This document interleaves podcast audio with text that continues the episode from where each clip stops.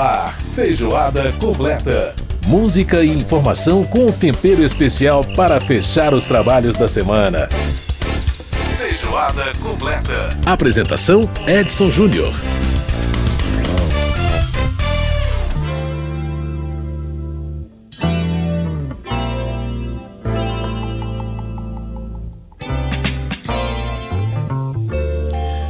Muito bom, muito bom estar com você, muito bom estar na sua companhia, muito obrigado pela sua audiência. Está no ar mais uma edição do Feijoada Completa, a nossa revista radiofônica de todas as semanas.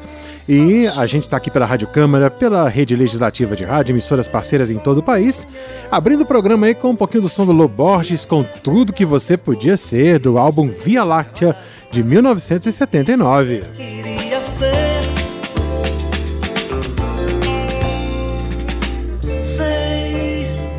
Segredo. Você. Pois é, Via Láctea aqui é um álbum de, de visor de águas, né, na carreira do Loborges, é, digamos assim, o álbum adulto, né? O Loborges que tinha gravado o Clube da Esquina junto com o Milton quando ele tinha aí 16, 17 anos. E aí sim, agora um disco maduro, um disco lançado em 1979, já com Lô com 25 anos de idade, então 24 a 25 anos, né? Então já é uma, um álbum realmente bem mais amadurecido, com arranjos de Wagner Tiso. Enfim, um disco realmente sensacional. E Via Láctea é um disco muito, muito importante aí na, na história da própria música brasileira, né? E a gente vai tocar três faixas desse disco, de, três faixas desse disco agora nesse primeiro bloco. Depois você vai conhecendo mais aí pelas redes de streaming da vida, né? Bom, no programa de hoje a gente vai começar falando com sobre um tema, um tema muito importante, né? No dia 18 de maio, completaram-se aí 10 anos de vigência da Lei de Acesso à Informação. Pois é, e qual o balanço que a gente pode fazer dessa aplicação da lei e o que é que precisa melhorar né, nessa questão de aperfeiçoar os instrumentos para transparência na, na, na, gestão pública, né? A gente vai conversar sobre esse assunto com a deputada Adriana Ventura, do Novo de São Paulo, ela que é coordenadora da Frente Parlamentar Ética contra a Corrupção. No segundo bloco do programa, nós temos uma entrevista especial sobre buracos negros, é exatamente, né? A pesquisadora Roberta Duarte desenvolveu um projeto de utilizar inteligência artificial no estudo desse fenômeno da astrofísica. Bom, os resultados são promissores e ela vai contar tudo direitinho pra gente, inclusive sobre essa história desse buraco negro, cuja imagem aí circulou pela internet toda, né? Mas aí no nosso caldo cultural, né, nós vamos aí um prato cheio para os amantes do vinil, que é exatamente um projeto que chamado 10 polegadas, né, que reuniu uma websérie e quatro uh, bandas, né, aqui de Brasília, três bandas aqui de Brasília e a banda Black Rio no lançamento de um vinil duplo, não por acaso, no formato de 10 polegadas. E a gente vai de música pra gente começar. Aliás, por falar em essa semana do frio, né? Então vamos tocar Vento de Maio? Vento de Maio, olha que legal. Que é uma canção do Loborges, desse álbum Via Láctea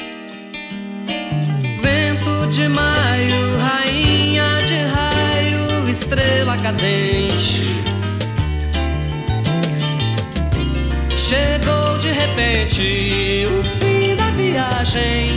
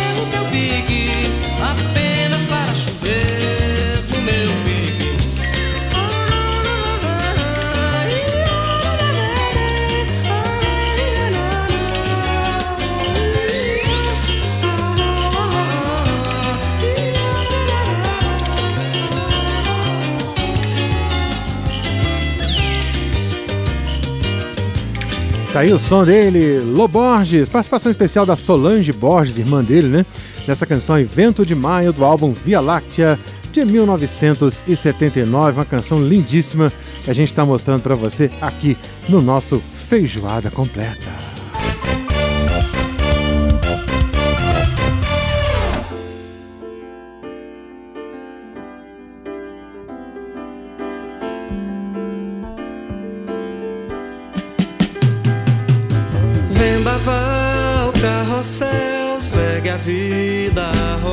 Pois é, tá aí mais uma canção do álbum Via Láctea. Essa é a música faixa título, né, do disco A Via Láctea, é o nome dessa música.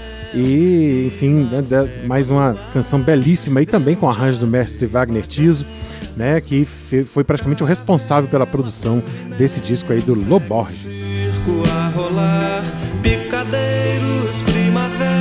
Aliás, esse programa está altamente Jornada nas Estrelas hoje, né? Estamos com um álbum Via Láctea aqui nesse primeiro bloco.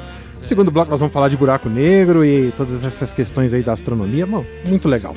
Bom, mas a gente começa falando de Lei de Acesso à Informação, né? A Lei de Acesso à Informação, gente, ela foi sancionada no dia 18 de novembro de 2011 pela então presidente Dilma Rousseff com prazo de seis meses para entrar em vigor. E no último dia 18 de maio, portanto, completaram-se aí 10 anos de vigência da lei, que foi criada para garantir que as, o cidadão tenha pleno conhecimento do que acontece aí na gestão pública, né? Uma garantia que foi estabelecida pela Constituição Federal lá em 1988.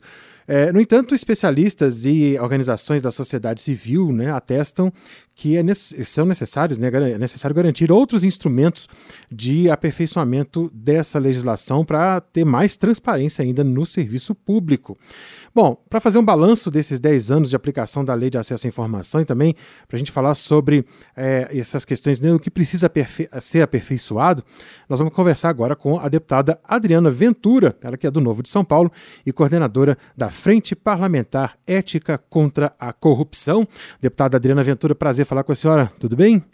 Ai, tudo bem. É sempre um prazer, olha, conversar com vocês de feijoada completa, ainda mais sobre um tema tão importante. Pois é, a gente está aí com esses 10 anos né, de, de entrada em vigor da Lei de Acesso à Informação.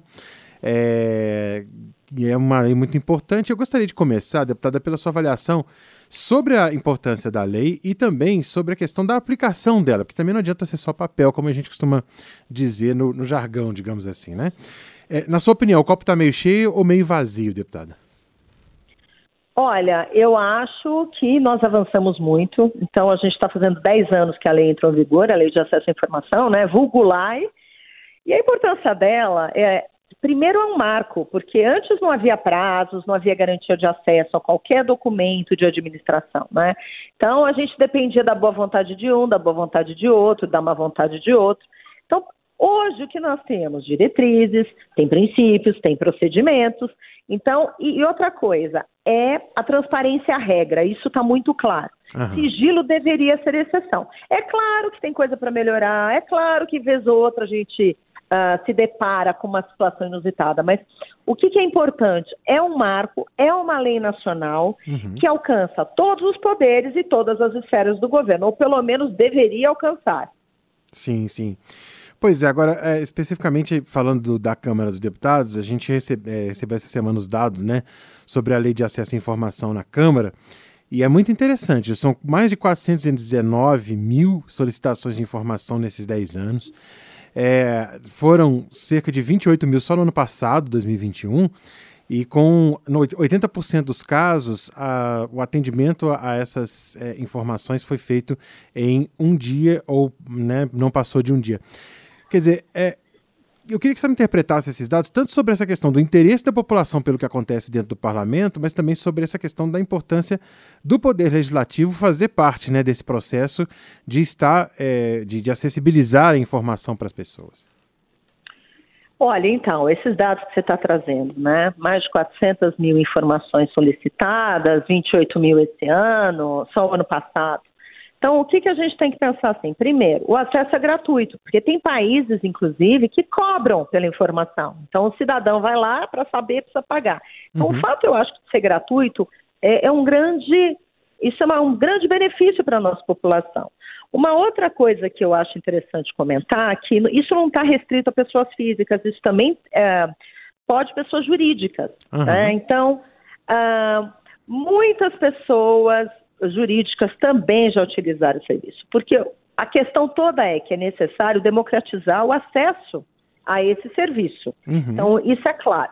Outra coisa que eu acho uh, uma coisa importante de tocar é sobre o caminho que nós temos que percorrer, até porque você falou de participação do processo legislativo, né? Uhum. Do, do legislativo neste processo. Sim porque ainda nós temos lacunas. Inclusive, nós fizemos, a Frente contra a Corrupção, fez um evento ano passado, quando a gente fez 10 anos de lei. Não que ela entrou em vigor, mas da aprovação. Da aprovação e da sanção. Tentar... Né? Uhum. Isso. Uhum. Para tentar descobrir os problemas, porque ainda temos problemas, né? Então, você fala, qual que é a participação do legislativo? Porque tem locais, inclusive, que a implementação é desigual, né? Tem regulamentação, ah, não tem padrão mínimo para divulgação de informação. Então, às vezes ela está lá, mas até você achar o caminho que você chega nesse local, uh, fica muito complicado, porque ele está ou inacessível ou está desatualizado. Uhum. Então, uhum. é, às vezes, uh, não tem definição de órgão de supervisão e todos os, os projetos que foram feitos neste ano foi para tentar suprir essas lacunas que foram identificadas nesta audiência. Né? Uhum. Né? Às vezes, uh, tem muita exigência, tem negativa de atendimento. Então, é isso que a gente precisa trabalhar e que o legislativo precisa estar atento. Além, óbvio, da questão da fiscalização, né, dessa chamada accountability, nessa né, palavra difícil aí, mas que tem a ver com essa questão da fiscalização dos atos dos outros, né, dos, de todos os poderes, inclusive de si próprio, né, pelo próprio legislativo, né, deputado? Com todas, aliás, eu acho que esse é o papel primeiro do legislativo, é fiscalizar os atos do executivo. Vamos uhum. lembrar isso, né? Muito mais que produzir uma infinidade de leis, o papel um é fiscalização, ou deveria ser. Uhum. Bom, deputada, agora alguns especialistas e até algumas organizações, como a Transparência Brasil, têm apontado aí que há um, um, uso incorreto da Lei Geral de Proteção de Dados, LGPD, é, uhum. sobre essa questão dessas informações. Informações que deveriam ser públicas e que estão sendo negadas, né, o acesso está sendo negado, com a alegação uhum. de presença de dados sensíveis, é, dados pessoais, etc. Agora, primeiro assim, é, pelo que apontam esses especialistas, há uma certa forçação de barra, digamos assim, para uhum. interpretar a, a, Lei Geral de Proteção de Dados dessa forma. Em segundo uhum. lugar, havendo de fato um conflito, né? É, o, o, o, interesse público não se sobrepõe ao interesse privado? Como é que a senhora avalia isso aí?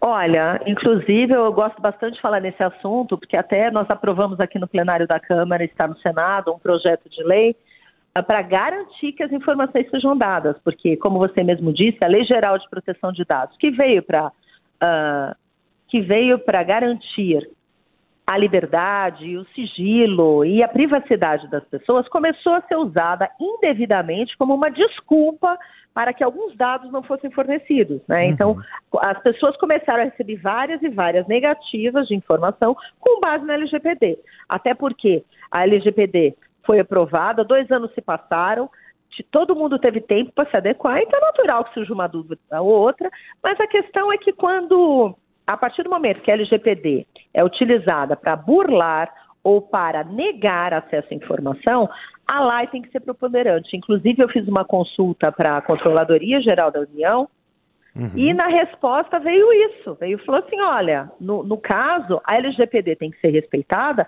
mas a lei ela, ela é preponderante.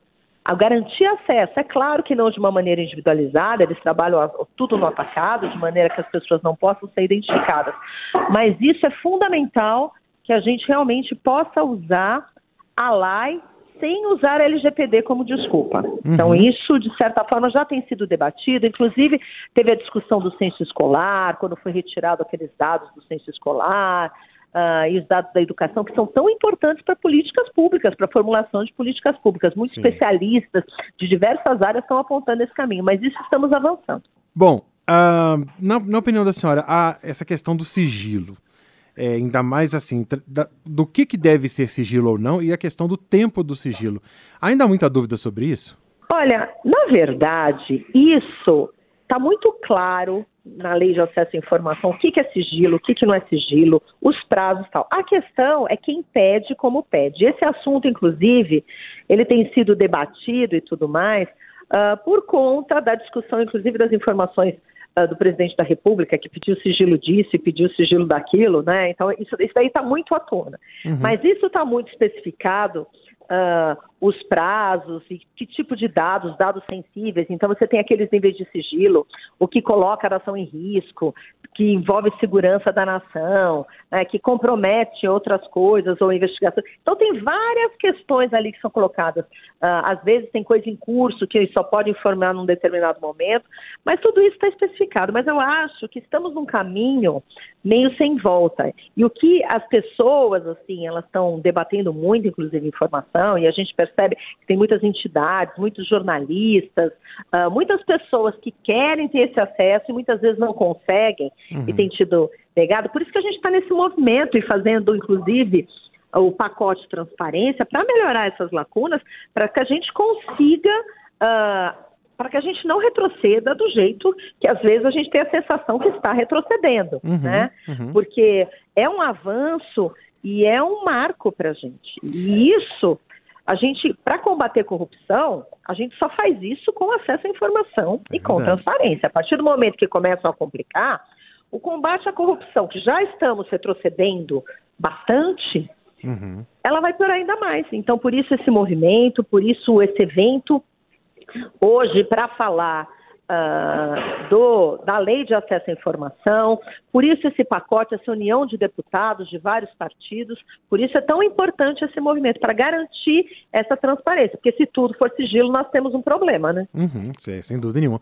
Agora, deputada, é, é, a senhora falou exatamente desse pacote, né? São os nove projetos que foram apresentados, que estão né, sendo é, é, capitaneados né, por, por essa frente parlamentar que a senhora coordena. Uhum. Eu queria que você falasse um pouco sobre é, a importância desse pacote e principalmente quais, quais pontos a senhora destacaria, elencaria como mais importantes aí neles. Uh, esse pacote ele tem por objetivo, na verdade, como eu já disse, pegar essas lacunas que foram identificadas, principalmente porque a gente está num período uh, de pós-pandemia, onde várias coisas assim a gente percebeu desvios, corrupção, muitos problemas de não saber para onde foi o dinheiro, falta de transparência, desmonte de lava-jato, enfraquecimento e combate à corrupção. Então, esse pacote é um pacote que uh, são 10 projetos de lei são 10 mais 2, porque já teve de, outros deputados que colocaram projetos também, porque o convite era abrir para outros deputados que tivessem projetos de transparência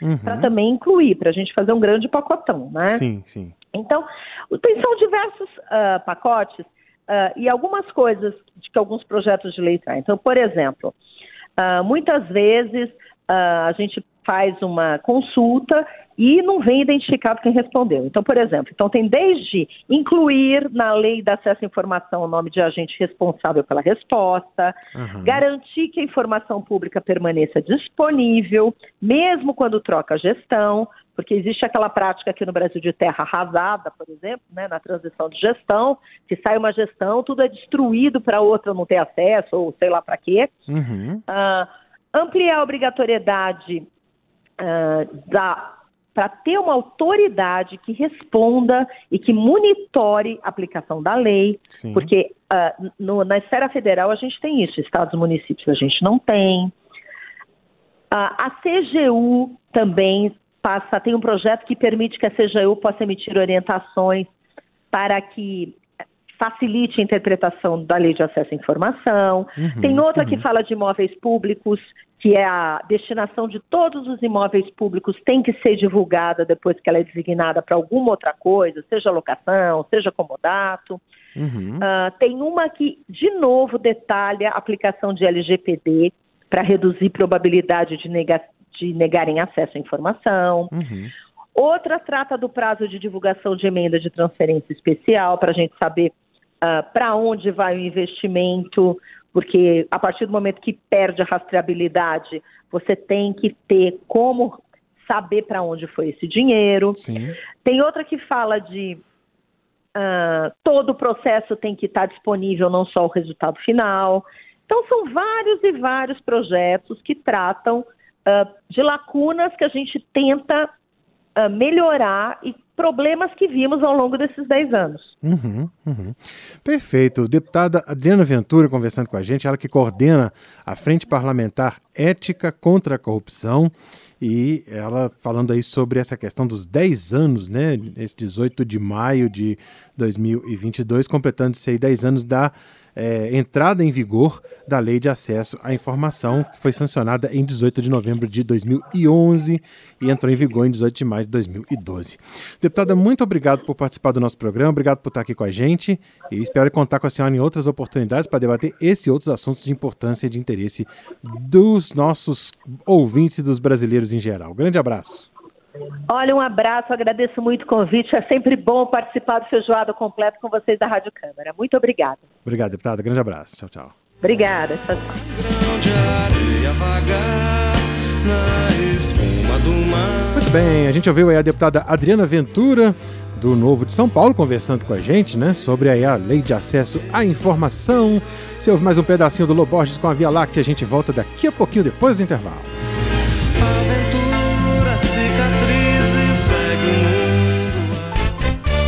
Feijoada completa.